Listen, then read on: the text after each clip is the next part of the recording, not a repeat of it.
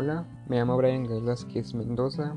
Este es mi primer podcast y les voy a hablar sobre la recreación. Espero que estén bien y comencemos. ¿Qué es la recreación? La recreación se define con la acción y afecto de recrear, por lo tanto, hace referencia a crear o producir de nuevo algo. También se refiere a divertir, alegrar, deleitar, deleitar perdón, en una búsqueda de distracción en medio del trabajo y las obligaciones cotidianas.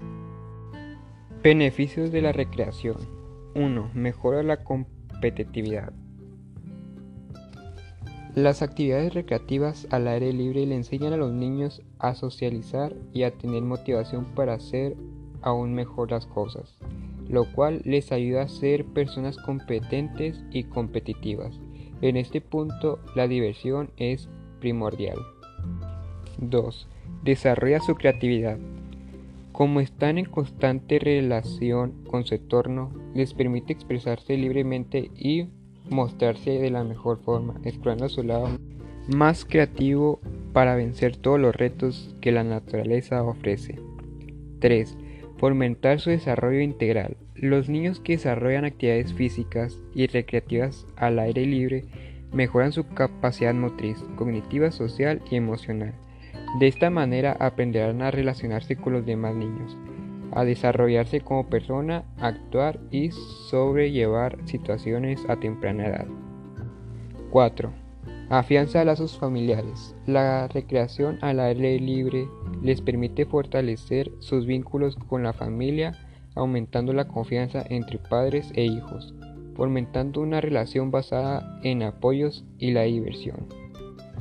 Aumenta su confianza en sí mismo. El contacto con la naturaleza permite que sea más fácil desarrollar actividades recreativas, lo que aumenta su confianza en ellos mismos, querer dar lo mejor en sí y querer aprender aún más. Estos son cinco beneficios de la recreación para los niños. Beneficios personales físicos y psicológicos. El ejercicio físico es un arma efectiva contra la obesidad y herramienta clave para prevenir enfermedades como, como las cardiovasculares y la diabetes, entre otras. De hecho, cada vez más médicos prescriben deporte como la mejor terapia para tratar determinadas afecciones. Hemos escuchado alguna vez hablar de las ventajas que tiene para nuestra salud física, pero ¿estos beneficios se trasladan también para la salud mental?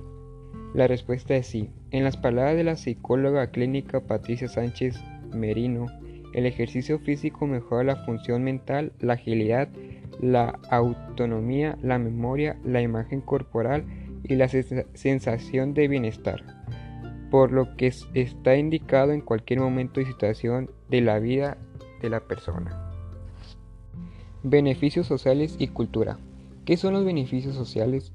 Son aquellas retribuciones no, no dinerarias que reciben los trabajadores independientemente de lo que cobran, como parte de pago de las tareas que realizan para ahorrárselas, ahorrarles las preocupaciones o maximizar su salario.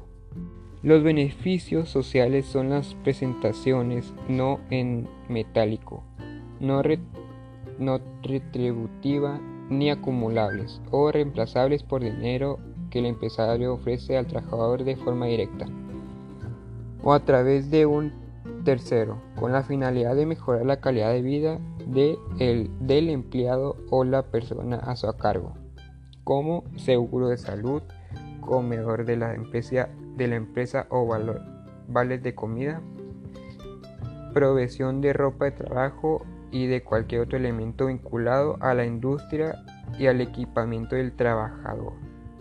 Para uso excesivo, exclusivo, perdón, el em, desempeño de sus tareas. La provisión de material escolar para los hijos de los trabajadores. Cursos o seminarios de forma especializada, búsqueda y acomodo de casa, seguros contra accidentes, planes de impulsos a la actividad deportivas y prestaciones especiales para los periodos vacacionales.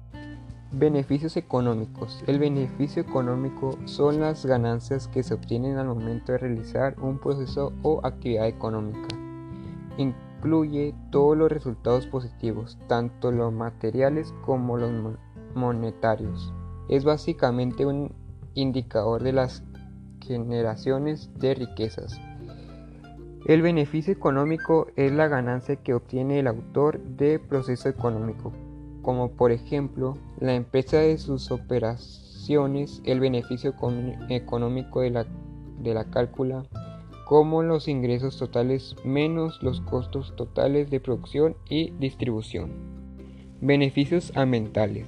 Durante las últimas décadas la sociedad ha ido tomando conciencia de la necesidad urgente de adoptar estrategia de desarrollo sustentable que permite disminuir, disminuir los impactos negativos del desarrollo sobre el medio ambiente. Estos afectos son fundamentales. Ahorro de energía, ahorro de emisiones de CO2, ahorro de materiales primas, la producción de energía verde y ahorro de fertilizantes. Tendencia humanista. Se centra en el alumno. Aunque todos los modelos educativos dicen que se centran sus esfuerzos en el estudiante, la mayoría de ellos solo se centran en las habilidades intelectuales o cognitivas de él o ella. El enfoque humanista de la educación prioriza el descubrimiento del potencial de cada individuo para impulsar la identidad personal del estudiante. 2 fomenta la individualidad. En el contexto del humanismo, el individualismo se centra en reconocer y aceptar el hecho de que todos somos seres humanos únicos y originales. Hemos sido creados con fortalezas y debilidades particulares que nos hacen diferentes de los demás. Comprender su entidad ayuda a los estudiantes a encontrar similitudes con las personas que los rodean, además de impulsar la tolerancia y aceptación de las, diferentes, de las diferencias. 3. alienta el aprendizaje.